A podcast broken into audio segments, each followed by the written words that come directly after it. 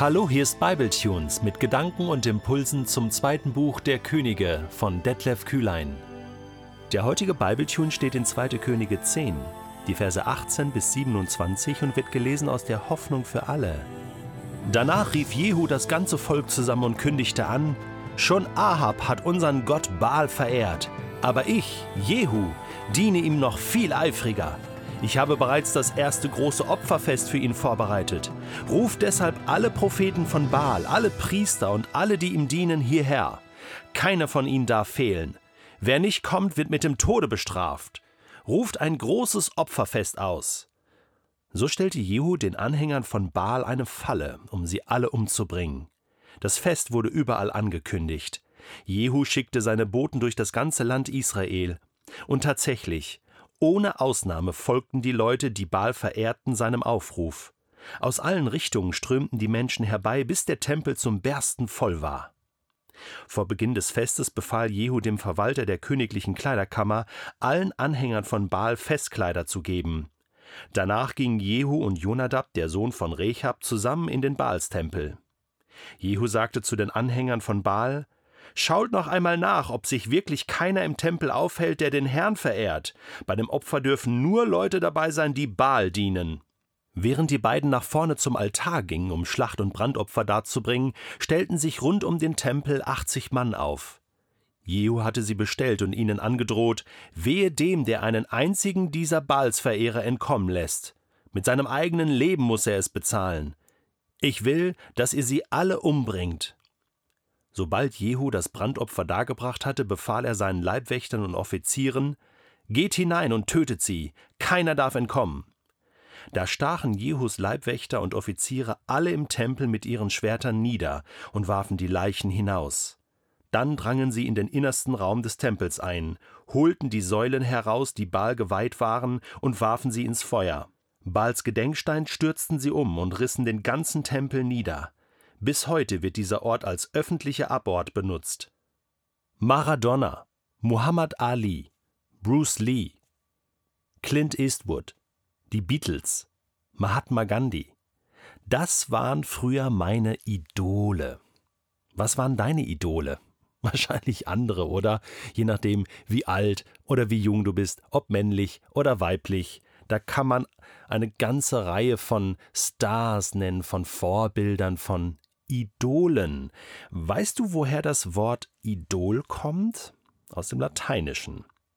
Im Griechischen Eidolon meint Abbild, manchmal auch Trugbild oder Spiegelbild.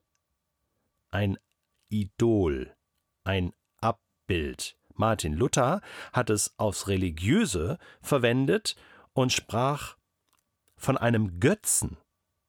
Nämlich, wenn das Idol oder das Eidolon, dieses Abbild von etwas, zu einem kleinen Gott wird, zu einem Gottchen verniedlicht. Und aus Gottchen wurde Göttchen, ein Göttlein, ein Götze.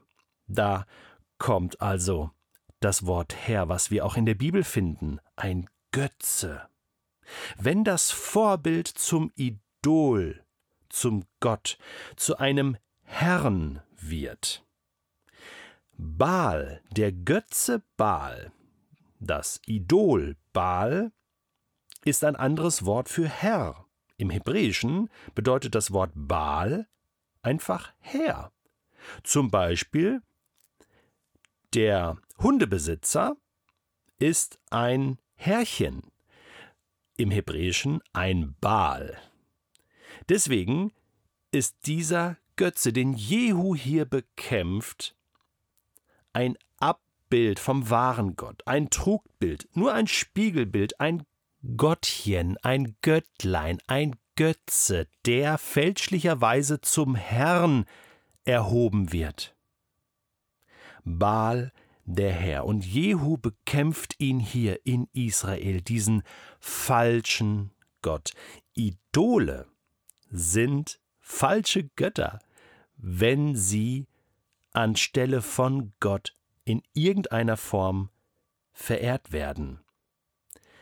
Interessanterweise kommt unser deutsches Wort Ideologie auch daher. Also Idole und Ideologien, also Überzeugungen, die auf gewisse Einseitigkeiten, auf einseitige Annahmen äh, beruhen, überzogene Lebenshaltung, ob das jetzt linksextrem ist oder rechtsextrem oder fundamentalistisch oder liberalistisch, alle Ismen sind immer einseitig und deswegen immer auch gefährlich. Verstehst du?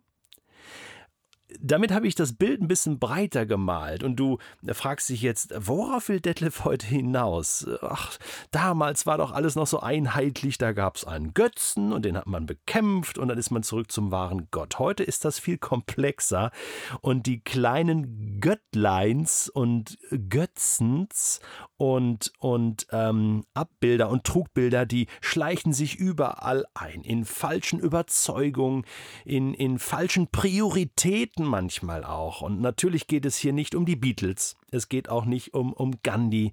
Das waren tolle Menschen, die ihren Weg gegangen sind, aber es geht um Menschen, die andere Menschen vergöttern, die andere Überzeugung vergöttern. Und das sind die Bale von heute. Und damit sind wir im selben Boot wie auch die biblischen Generationen. Was machen wir damit? Natürlich kann ich nicht alle in einen Raum hinein einladen, so wie Jehu damals in die Falle locken und alle umbringen. Ja, äh, manche Überzeugung kriegst du aus den Köpfen nicht raus. Bekämpfen? Ja, aber wie? Wie kann man es bekämpfen? Miroslav Wolf, ein Theologe, der ein Buch geschrieben hat namens Öffentlich Glauben mit dem Titel Öffentlich Glauben. Öffentlich den Glauben bekennen, eine öffentliche Theologie, ein sehr empfehlenswertes Buch. Und er plädiert für mehr Öffentlichkeit des Christentums, für mehr Präsenz und hat dabei natürlich ganz, ganz viele Tipps und gute Überzeugung.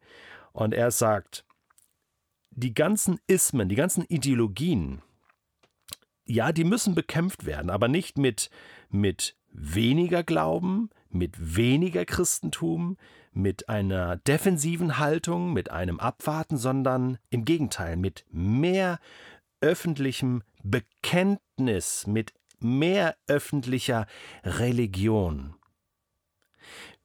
Wir sind Menschen, die zu dieser Welt gehören und eine Weltflucht bringt gar nichts. Wir müssen wieder neu hinein uns bewegen und hineinkämpfen in die Gesellschaft, an vorderster Front am besten, um auf Augenhöhe den christlichen Glauben in einer guten Art und Weise und mit einer guten Kommunikation zu bezeugen, zu bekennen.